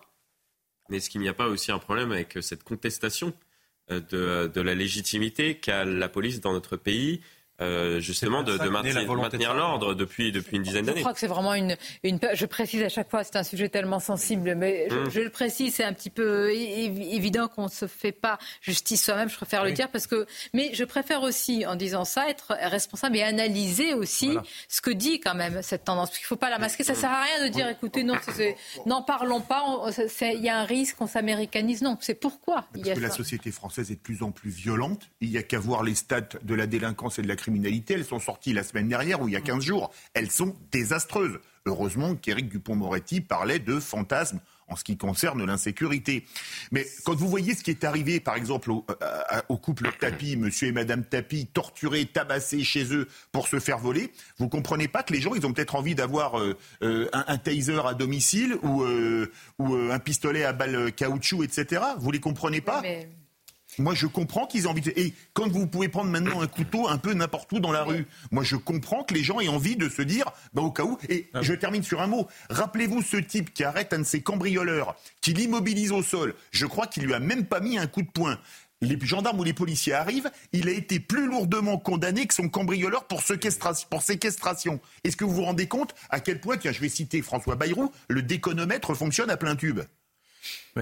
Non, mais le sujet n'est pas tant de comprendre les gens. Moi, je suis d'accord avec Philippe. Bien sûr qu'on comprend que les gens ils soient anxieux et qu'ils aient envie de se protéger. C'est justifié. Le sujet, c'est pourquoi est-ce que l'État est suffisamment défaillant pour qu'on en soit arrivé à cette situation, pour essayer d'éviter que ça continue. Et vous savez, c'était les travaux de Régis Debray dans l'éloge des frontières, vous connaissez bien, Sonia, où il expliquait que lorsque les frontières étaient abaissées au pourtour de nos pays, c'était les frontières du coin de la rue. Et les frontières du coin de la rue, c'est les digicodes, c'est les barreaux aux fenêtres, c'est euh, les QR codes pour aller faire tout et n'importe quoi. et qu'une fois, c'est devant l'école. Et après, on en vient à des discussions complètement saugrenues et ubuesques où on se dit ah bah oui, il faut peut-être un vigile devant l'école. Ah bah oui, au bal de Crépole, il y avait un vigile devant la porte. C'est terrible d'en arriver là. Je vous donne un exemple, mais je ne veux pas être démago, mais je vous le donne. Il y a eu un individu qui est euh, euh, sous le coup d'une OQTF qui a pénétré une école maternelle, me semble-t-il, enfin une école, et il était muni de deux lames de cutter, je crois, etc. Il a été euh, interpellé puis relâché. Par un policier au service. Puis il a été relâché. Il est sous aucune. Il est quand même rentré dans une école avec deux lames. Il est sous le coup d'une OQTF. Et tout cela est légal. C'est ça. je ne dis pas, mais vous avez votre enfant à l'école. On ne va pas flatter les bases instincts, mais on se dit, mais dans ces cas-là, comment vous réfléchissez Et donc, moi, la question, c'est comment on fait pour que ça ne se généralise pas C'est ça notre question, euh, Monsieur le Ministre. C'est pas de regarder, euh, on s'arme plus, c'est comment on fait pour euh, que la tendance ne, ne s'alourdisse pas. Deux choses par rapport à tout ce qui vient d'être dit sur ce sujet. D'abord, les Juifs vivent un cauchemar. Depuis le 7 octobre, ils vivent un cauchemar. Et d'ailleurs, le nombre de Juifs qui quittent la France pour aller s'établir en Israël a doublé en proportion sur, la période du mois d'octobre à aujourd'hui. Première chose. Deuxième chose, sur la, sécurité, euh, vous dites que l'État est défaillant. Pas partout. Cette nuit à Noisy-le-Grand, euh, la police a montré son efficacité, le dispositif. Ah, on ne parle pas de la police. On parle, pas de la police hein. ah on parle du couple police-justice et on parle de l'État, pas, pas, de, pas du que je voulais des choix politiques qui sont faits depuis 40 ans, pas le rôle des policiers qui est admirable. Non, mais ce que je voulais vous dire, c'est qu'en zone rurale, c'est plus compliqué. La police en zone urbaine, elle intervient très vite, 7 minutes cette nuit la gendarmerie en zone rurale, c'est beaucoup plus compliqué. Vous avez un habitat épars, avec des hameaux, des villages. Les, gendarmes, même plein de bonne volonté et efficaces et sur le terrain et en faisant des patrouilles, ils ne peuvent pas venir en 10, 15, 20 minutes. Hein. Ça, met beaucoup plus de temps. Donc moi, je comprends. Je le déplore, ça m'inquiète énormément. On a parlé de la dérive américaine, monsieur le policier, vous avez raison, il ne faudrait pas qu'on en arrive à l'américanisation de la société française, mais je comprends que les gens, parce qu'ils ont peur, aient envie parfois de se défendre eux-mêmes. C'est très triste, c'est très inquiétant, mais c'est une réalité. Alors je vais vous montrer, là, je vais vous montrer l'extrême. Hein. On, va, partir au, Salvador. Ah bah oui, oui, non mais allez-y, euh, Gabriel. Je simplement rappeler cette parole de ce, monsieur qui s'était fait euh, agresser chez lui à Montargis. Vous vous souvenez au moment des émeutes? Oui. Et il avait dit je préférerais encore être au tribunal que être celui pour lequel on fait une, marche blanche. Et c'était une parole qu'il faudrait euh, entendre et à laquelle il faudrait répondre. Nous sommes d'accord. Des méthodes brutales au Salvador pour lutter contre la grande violence. Alors là, euh, des gangs avec une hyper-violence, une décivilisation. Euh, j'allais dire euh, la même violence aussi, hein, mais on la retrouve aussi dans notre pays. Mais là, je, vraiment la méthode. Voilà, avec des facteurs extrêmement différents, des méthodes aussi, vous allez le voir. Bah, écoutez, regardez, parce que quand même c'est particulier, on va dire, des méthodes radicales, et vous nous direz ce que vous en pensez. Une main de fer dans un gant de velours. Derrière son style décontracté, Naïb Boukele est intraitable face aux gangs. En 2022, après une flambée de violence à l'origine d'au moins 87 morts, le président du Salvador est au chevet d'un pays gangréné par le crime. Le Salvador avait des métastases, mais nous avons fait de la chirurgie, de la chimiothérapie, de la radiothérapie et nous guérirons du cancer des gangs y vamos a salir sanos, ya sin el de las pandillas. Quartier confié à l'armée, arrestation de 75 000 gangsters, construction d'une méga prison de 40 000 places. Le régime d'exception a fait l'effet d'un électrochoc. Le taux d'homicide a même été divisé par 35, du jamais vu depuis trois décennies. Une fierté pour celui qui se définit avec ironie comme le dictateur le plus cool au monde. Nous étions le pays le plus dangereux au monde. Aujourd'hui, nous sommes le pays le plus sûr de l'Ouest de la planète. Grâce à sa politique sécuritaire, Naïb Boukele écrase ses opposants, enchaîne les succès électoraux. Avec une cote de popularité de plus de 90%, les Salvadoriens sont unanimes. Beaucoup de gens pensent que c'est une dictature, mais si c'était une dictature, elle serait excellente. Aujourd'hui, c'est plus sécurisé. On voit la différence. Depuis son élection en 2019, certaines ONG dénoncent les conditions de détention des prisonniers et des arrestations arbitraires. Des méthodes extrêmement radicales. Mais je veux bah, dire, entre des méthodes extrêmes, radicales, brutales et une forme de renoncement il y a quand même un juste milieu. Quand la situation s'empire aussi gravement qu'elle s'est empirée au Salvador, qui est quand même un tout petit État entre l'Honduras et Guatemala, en fait, si vous voulez, ça porte au pouvoir des gens comme ce monsieur, comme ce Boukele, qui euh, sont mus par euh, effectivement des vocations dictatoriales. Il, est à il, a dit qu'il avait regagné à 85%, on ne sait même pas euh, véritablement à combien est-ce qu'il a gagné, ce sont des scores de dictateurs. Et, si vous voulez... Mais si on fait un sondage sur, l'insécurité, là, la majorité de la population est d'accord. Ah non, mais probablement... Non mais, oui, c'est ça. Non mais c'est des scores de quand on dit des scores de dictateurs, c'est vrai. Enfin là, il y avait des élections régulières en France en 2002. Je doute que Salvador ce soit le cas. Par contre, tout ce que je voulais vous dire, c'était c'est le seul objet de ma démonstration, c'est de vous dire que lorsqu'on laisse l'insécurité flamber à ce point-là et que ce sont les gangs qui font la loi, les gens se réfugient derrière la seule hypothèse qui puisse permettre, la seule option, la seule issue politique qui puisse y avoir, à savoir en l'occurrence euh, quelqu'un qui rétablit l'ordre sur le fondement de quelque chose qui est tout sauf les droits de l'homme, tout sauf les droits individuels, tout sauf l'état de droit, etc. Et donc si les états de droit et si les démocraties libérales sont pas suffisamment fortes pour endiguer les phénomènes insécuritaires, eh bien voilà ce qui peut se produire. C'est pour ça que je dis qu'il faut agir avant qu'il soit trop tard, sinon vous avez ce genre d'énergumène qui arrive au pouvoir. C'est pour ça que les démocraties libérales devraient peut-être faire quelque chose. Comment vous réagissez? Je, vais compléter parce que je suis, assez d'accord avec, euh, avec ce que vient de, ce que, vient de développer euh, euh, Paul. C'est-à-dire que je crois qu'on est capable de le faire. Ça a été, on l'a vu il y a un an, à peine un an. la réaction de, l'institution judiciaire après les émeutes. Si, si, capable. si, on est capable. C'est-à-dire qu'on se plaint toujours, on se plaint toujours de la faiblesse des si peines pénales. Si on veut, on peut. L'institution judiciaire a montré que si elle voulait, elle pouvait.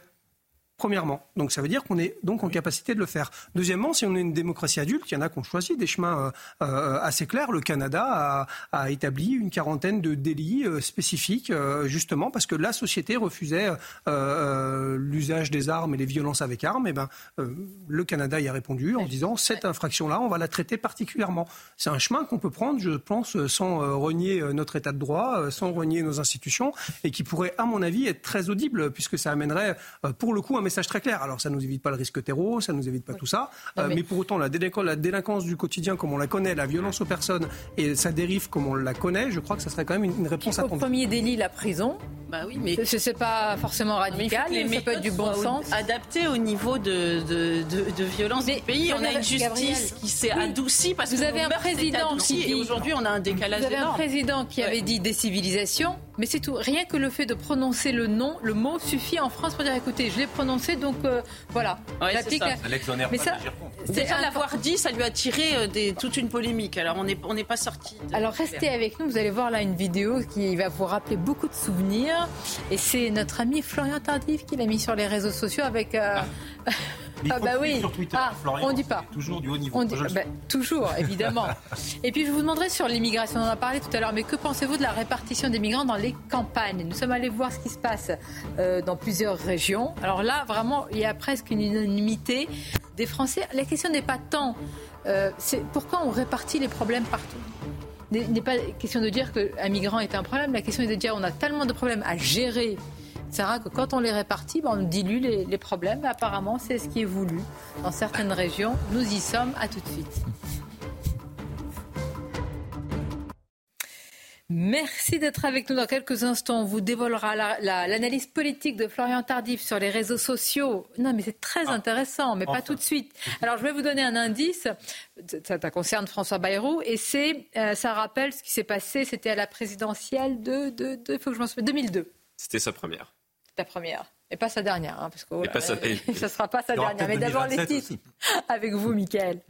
Les agriculteurs vont-ils à nouveau bloquer les routes ce week-end? Une semaine après la levée des blocages, ils menacent de remonter sur leur tracteur car les mesures annoncées par le gouvernement n'ont toujours pas été mises en place. La Cour d'appel de Toulouse ordonne une reprise de l'enquête dans le meurtre de Delphine Jubilard. Le parquet général avait formulé cette demande en raison de nouveaux éléments. Les enquêteurs ont notamment demandé à entendre un témoin de dernière minute.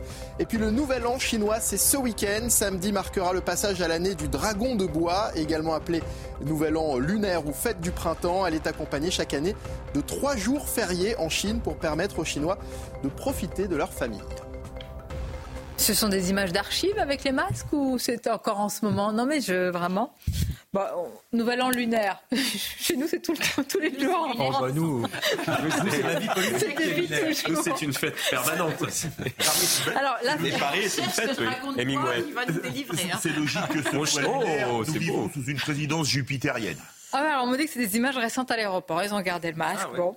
Alors, euh, Florian Tardif, euh, sur les réseaux sociaux. J'ai bien fait de venir aujourd'hui, j'ai l'impression. pas qu'aujourd'hui. Non, mais ça, me rappelle ce qui s'était passé. C'était un, événement. C'était euh, comment, comment dire C'était un épisode fameux de la campagne présidentielle de 2002. Vous vous souvenez de la ah, gifle? La gifle. C'était à Strasbourg, je crois. C'était une méthode un peu du Salvador. C'était à Strasbourg. attends, attends il, avait pris beaucoup de points. Un, un gars, un gars de 11 ans, il avait fait les poches et paf Tu me Ah, fais pas ça les fait. poches. On a, on a la vidéo ou on a juste l'image Ah, merci, on va la regarder. Je-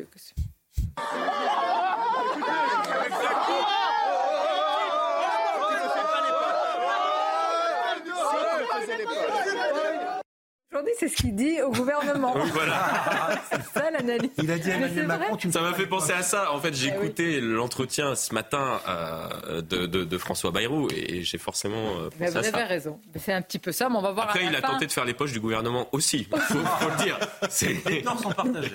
Nous sommes d'accord. Euh, on, parle des agriculteurs?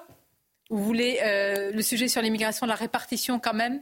C'est important. lié, parce que Ouais, vous sujet avez, vous raison, tous nos sujets sont liés, mais regardons quand même euh, ce sujet encore une fois sur le sondage, mais pour ensuite analyser, enfin analyser, euh, en tous les cas expliquer ou parler de ce projet pour le dénoncer quand même, ce projet de répartition des migrants en province. Pourquoi pour le dénoncer? Parce que ni les migrants ne souhaitent, ne le souhaitent. Généralement, ils préfèrent être dans les, dans les centres-villes où ils ont parfois ou de la famille, bah, où il y a une possibilité parfois de trouver du travail.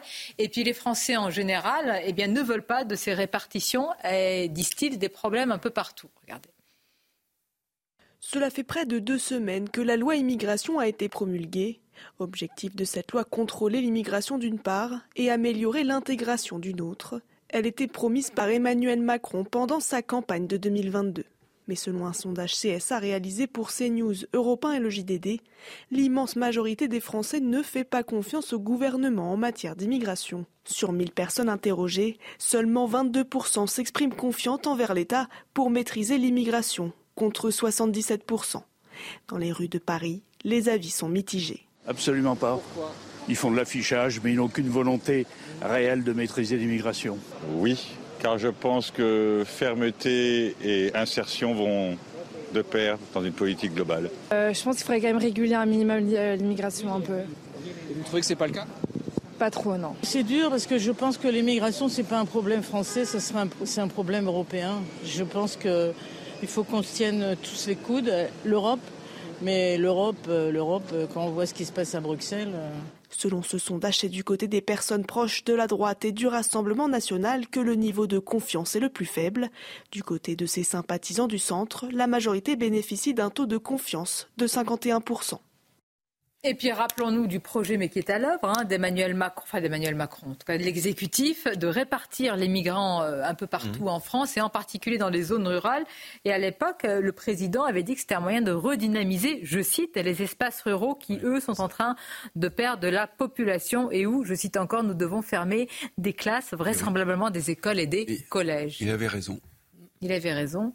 Pourquoi Il avait raison. Moi, je suis élu d'un d'un département où il y a des zones en plein, en plein déclin démographique et économique, évidemment, et à condition que la population locale soit d'accord, ce qui est évidemment le plus difficile à obtenir, j'en ai conscience, si la municipalité le souhaite, je pense que l'idée n'est pas mauvaise. Ça amène des générations nouvelles, ça amène de, de la population, ça permet de réouvrir des écoles. Ça peut aussi permettre d'avoir des gens pour travailler euh, au niveau de- dans, dans les, dans les secteurs agricoles, ruraux. Euh, je pense que l'idée n'est pas mauvaise. Alors évidemment, si on diabolise l'immigré en tant que tel, euh, vous allez vous heurter chaque fois. pas. Je vois non, pas vous, mais des- Non, non, nous, peu importe. Je vois que dans la plupart des cas, les Français ne sont pas d'accord.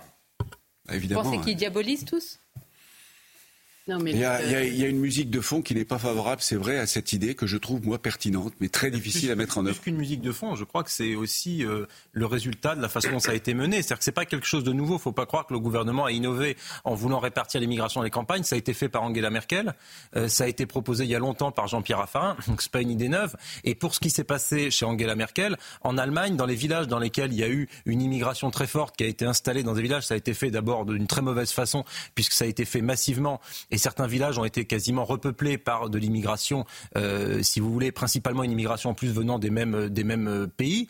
Et euh, dans ces villages-là et dans les villages aux alentours, pour le coup, le vote pour l'AFD, qui est l'équivalent du Rassemblement national en plus radical en Allemagne, a explosé. Et donc ça a produit l'effet inverse, puisque ça a produit non pas des effets de vivre ensemble, mais des effets euh, d'affrontement et de, de comment dirais-je, de, dépréciation des logements, de conflits interpersonnels, etc., etc. Donc la preuve par l'exemple que fait comme ça, ça ne fonctionne pas.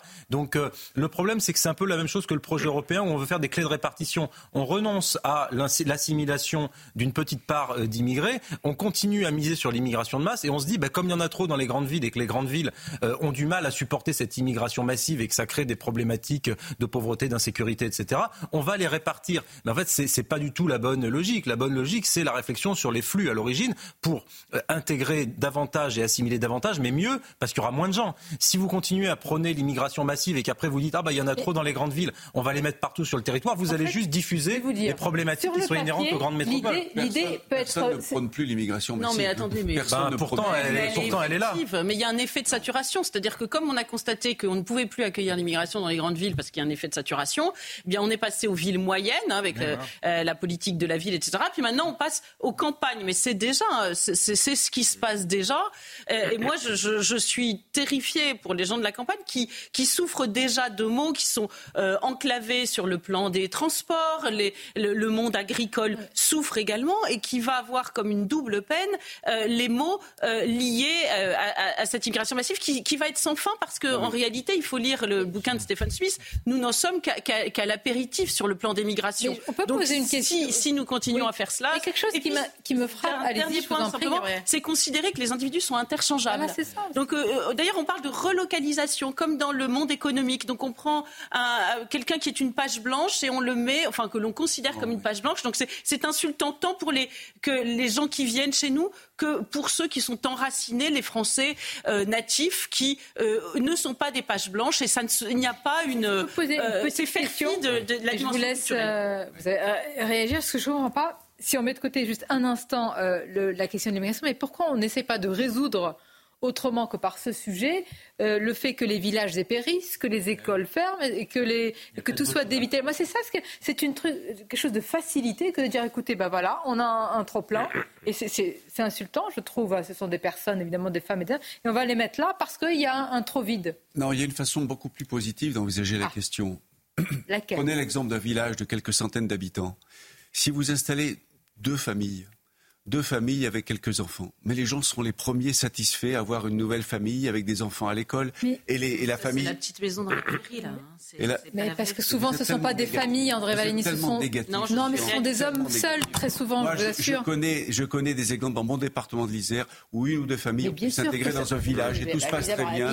L'immigration est aussi. On a plein d'exemples de, de personnes euh, la question, vous avez entièrement raison sur cet aspect positif, mais là où je, m'interroge, c'est que quand on, enfin, c'est presque factuel. Souvent, ce ne sont pas des familles, André Valigny. Donc, à un moment, ce ne sont plus des familles qui vont arriver. Est-ce que ça, ça pose un souci ou pas? Ah, si vous amenez 50 hommes d'une trentaine de, 20 ou 30 ans dans un village, évidemment, ça fait peur à tout le monde. Oui, j'en ai bien bah, conscience. C'est malheureusement c'est ce qui est en train d'arriver. Hein, je parle de l'intégration de quelques familles dans les villages. Mais dans ce cas-là, nous sommes tous d'accord. On parle bien sûr. Une famille, par exemple, de réfugiés qui sont euh, euh légaux comme tels, comme réfugiés syriens. Par exemple, moi, j'ai des exemples aussi comme André, euh, de gens qui vont être mis dans une commune moyenne, par exemple de 10 000 habitants, vous mettez une ou deux familles. Évidemment que ça se passe bien. C'est pas ça le sujet. Mais effectivement, moi, j'habite un village de 150 habitants. Vous mettez 30 personnes tout à coup comme ça parce qu'il y a un type dans un bureau à Paris qui a dit bon bah il faut mettre 30 immigrés là. Évidemment que ça va déconstruire totalement les équilibres du village. À chaque fois, je préfère le rappeler que même dans les migrations sud-sud, c'est la même problématique. Que c'est pas la peine de dire que c'est le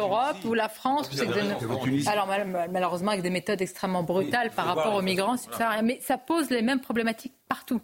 Donc c'est pas la peine de dire parce que c'est en France qu'il y a une, une, un racisme, une xénophobie. Non, Ce sont des vrais aussi des situations familiales qui ne fonctionnent pas. Mais tout à fait. complètes qui arrivent dans des villages, ça ne ça ne fonctionne pas.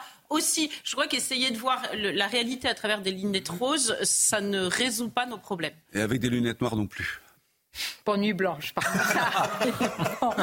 non, mais ceux qui passent des nuits blanches, ce sont les ministres euh, délégués euh, qui attendent justement, parce que je vais parler du remaniement, ah. qui attendent un coup de fil. Et parfois, le coup de fil arrive, on leur dit vite, vite, les cartons, hop, c'est parti. C'est comme ça. Hein. Oui, depuis on va pas pleurer d'ailleurs, c'est la vie. Qui sont appelés et, en général, quand le téléphone sonne, enfin, quand le téléphone a sonné hier soir oui, le téléphone pleure. Aussi, ça arrive. Non mais, non, mais, non, mais très sérieusement, pour ceux qui nous regardent, ils se disent ça fait un mois, mm. Gabriel Attal il n'y a pas un ministre dédié au logement, qui est l'une des plus graves crises. Il n'y a pas un ministre dédié à la santé. Transport. Il n'y a pas un ministre dédié au transport. C'est quand même incroyable. C'est dingue. Et tous les ministres de plein. 30 jours. 30 jours, oui, un mois c'est 30 jours exactement. Oui, je, compte, je, compte, précisément maintenant. Parce que vous savez, on a le même problème. On fait des sujets remaniement tous les jours. Vous savez, on attend la fumée blanche du côté de Mathilde Lisée. Et maintenant, on compte. Là, on est à 30. Non, Demain, on sera à 31. Non, et puis après-demain, à 32. Ce qui est terrible, c'est quel signal aussi est envoyé à la population. C'est-à-dire que euh, moi, j'imagine les téléspectateurs qui nous regardent, mais à quoi servent les ministres oui, c'est ça. Si en fait euh, l'État arrive finalement à, à, à, à se passer d'un ministre des Transports pendant, non, mais pendant 30 jours, à se passer d'un ministre de, de, bah, du logement pendant 30 jours. Ils n'ont pas eu de gouvernement Ah. pendant plusieurs mois. La Belgique, Il faut quand même se rendre compte de quelque ça chose, qui est c'est que ça. Non, passionne les ça journalistes. Mais vous demandez aux gens dans la rue s'ils attendent fébrilement. Mais ça passionne pas tous les journalistes. D'un énième secrétaire d'État. Je vous assure que c'est Alors, Non mais ce qui est bien avec le, remaniement comme cela et surtout avec les sortants, c'est que les Français vont pouvoir découvrir qui était leur ministre jusqu'à présent. Oh, je suis un petit peu dur peut-être. Bon. Autre sujet. Ah, c'est une chose très courte. Tu sais une citation, oui. Non, c'est pas une citation. Bon, allez-y.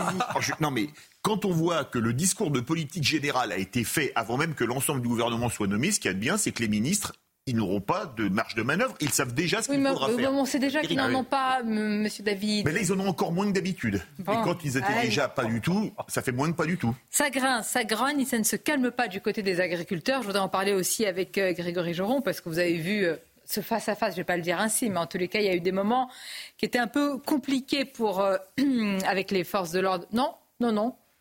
Non, pas compliqué. Non. Vous avez très bien géré les choses. Oui, non, mais il faut le dire. Et les agriculteurs aussi agriculteurs se sont ont été, évidemment, plutôt à la hauteur d'une situation qui reste compliquée pour eux. Je voudrais qu'on écoute le porte-parole de la coordination rurale. Il s'inquiète de la non-application, d'une application tardive des mesures annoncées par le gouvernement. Écoutons-le. Je pense que dès ce week-end, on va commencer à poser, euh, je dirais, des, des manifestations, des points de blocage. Alors on va plutôt aller sur le sud de la France parce qu'on s'est rendu compte qu'il fallait pas trop toucher au col blanc de la région parisienne. Donc on va descendre, ce qui va aussi permettre peut-être au CRS d'aller un peu plus au soleil et un peu moins à l'eau. Puisque... Mais voilà, on, on va s'adapter. Donc comme j'ai dit, on ne dira pas ce qu'on va faire. En tout cas, il pense à vous, c'est ce que je veux dire. Les collègues Bon, sont, sont contents d'aller au soleil. Il y a des Non, solidarités. et là, ça montre aussi euh, la méthode. Je ne dis pas que de, cette, euh, de ce pouvoir, parce que peu importe, je ne sais pas si c'est la marque de tous les gouvernements, mais tout est, et vous nous l'aviez dit une fois, Florent Tardif, tout est appréhendé en séquence. C'est-à-dire la crise agricole, hop, ça se calme, c'est une Eh oui. séquence qui est chassée. On ouvre une autre séquence. Ça, c'est pas comme propre ça. au gouvernement, c'est- c'est propre au nouveau gouvernement successif depuis même avant Au Nouveau Monde. Emmanuel Macron, au Nouveau Monde. Ouais. C'est plus Nouveau Monde que Nouveau gouvernement. Oui. C'est-à-dire que c'est les communicants qui font la vie C'est vrai, politique. C'est ça. exactement. Et bien voilà, ben, parfois on se conne contre le bois dur de la réalité. Là, ça revient. On va voir ce que ça va donner. C'est, vous avez des informations sur euh, Non, pour Non. l'instant, il y a Vous n'êtes pas plus pas de mobilisé. dispositif. Pas de dispositif, bah, ça pré sera- dispositif, mais bon, de toute façon, ça a commencé très, très doucement. nous, hein. Euh, le week-end où les agriculteurs bougeaient, il y avait que deux, deux, deux compagnies et demie de CRS sur Paris. C'était très faible. hein. Moi, j'ai été frappée par quelque chose, parce que vous aviez dit, oui, ça s'est bien passé. C'est vrai qu'on a. Globalement, bien passé. Ça s'est même bien passé entre les agriculteurs Oui. et les forces de l'ordre. Mais il y a eu des, des petites vidéos qui ont circulé. On voyait des agriculteurs qui avaient été mis en garde à vue. Et c'est une population, euh, contrairement à d'autres, qui n'a pas l'habitude de- de- d'être en garde à vue. C'est un peu l'opprobre d'être arrêté, vous voyez. Et, ils l'ont vécu, euh, alors qu'en en soi, il ne s'est pas passé grand-chose. Ils ont été relâchés, mais ils l'ont vécu euh, très mal, un peu comme, comme un déshonneur, vous voyez. Et, et j'ai été très frappée par la petite séquence, notamment d'un père de famille qui avait été mis en garde à vue avec, euh, avec son fils et qui vivait ça vraiment euh, euh, très... euh, de- qui vivait ça très mal. Et je crois que cette Je crois qu'il n'y a pas de doute elle a- elle a pas ouais, l'habitude que les ça. policiers euh, ont dû en garde à vue être vraiment. Bien voilà. sûr, mais je le Mais vous avez raison que le symbole. Mais le symbole pour eux a été très fort. Mais c'est, Voilà. je crois, euh, la manière sais que vous euh, êtes d'accord. dont n'importe quelle personne de sensé euh, le prendrait. Si vous êtes placé Voilà, en garde à vue, je que pense je que, je pense que vous prendriez ça comme un déshonneur. Mais il y a euh, d'autres populations qui Voilà. finalement prennent la prison un peu par-dessus la jambe. Vous voyez, c'est important de voir Après, les je- différences de perception. Sans Je trouve que trahir c'est même secret. rassurant. Exactement, euh, que- existe que ça- encore une d'accord. déshonorés. Et, et Voilà. sans trahir de secret, euh, ils ont été euh, alors bien traités. Je ne sais pas si ça peut être Non, le mais cas. Ils on ont a sûrement pas bien dormi, ça c'est une réalité. Mais ils n'ont même pas été placés en cellule, d'après ce que j'ai entendu. D'ailleurs, il n'y en avait pas assez puisqu'il y avait beaucoup de monde. Ils ont été dispatchés. Mais euh, globalement, c'était c'était plutôt euh, euh, plutôt euh, plutôt très Bon, cordial et c'est très bon. l'essentiel parce qu'en plus c'est la même France, hein, celle des policiers, celle des agriculteurs très souvent. souffre euh, malheureusement des mêmes mots. euh, voilà. Les titres avec vous, Mickaël, pour conclure. La menace d'une grève à la SNCF les 17 et 18 février alors que les vacances débutent demain pour la zone C. Les syndicats dénoncent la non-application d'un accord signé en 2022 qui prévoit notamment la présence systématique de deux chefs de bord par TGV. L'État va garantir 2 milliards d'euros de prêts verts aux entreprises pour faire face au changement climatique. Les ministres de l'économie et de la transition énergétique l'ont annoncé ce matin. Les entreprises pourront faire la demande à partir de mars pour les prêts les plus importants et à partir de juillet pour ceux inférieurs à 200 000 euros. Et puis deux ans de prison ferme pour un émeutier qui avait euh, mis feu au tribunal d'Anières au lendemain de la mort de Naël. C'est le tribunal de Nanterre qui s'est prononcé cette nuit. Deux autres prévenus âgés de 20 ans ont eux été relaxés. Merci à Mickaël. Je voudrais qu'on remercie aussi, puisque les téléspectateurs ne le voient pas, trois jeunes euh, personnes extrêmement sages, euh, stagiaires auprès de Boulevard Voltaire. Hein. Absolument, trois stagiaires fait... découvertes, classe de troisième. Ils nous ont fait la, la gentillesse. On avait du public. On avait du public. Et quel public On n'a pas eu nos applaudissements, je suis un peu déçu. Ah, on va, nous, pour nous-mêmes, une citation pour terminer. Euh... Oh bah pour terminer, comme on a Grégory Joron, une citation sur les fonctionnaires, mais qui ne concerne pas les policiers. Je ne veux pas finir en garde à vous. En garde à vue, pardon, pas en garde à vous. Lapsus révélateur en garde à vue. C'était Georges Clémenceau qui disait les fonctionnaires sont les meilleurs maris. Quand ils rentrent le soir, ils ne sont pas fatigués, ils ont lu le journal. Bon, et on embrasse tous nos téléspectateurs. On embrasse les fonctionnaires. C'était à l'époque de Clémenceau. Restez avec nous. Bon. Merci, c'était un, bah, oui. un, plaisir en tous les cas de vous avoir autour de la table. Je vous dis à bientôt. Bientôt. Restez avec nous. Remaniement imminent. Oui, bah oui. Mais bien sûr, maintenant, oui, oui, forcément. Bien sûr, bien sûr. Évidemment, ce sera dans nos On n'a jamais été aussi proche. à bientôt. Godot. Godot.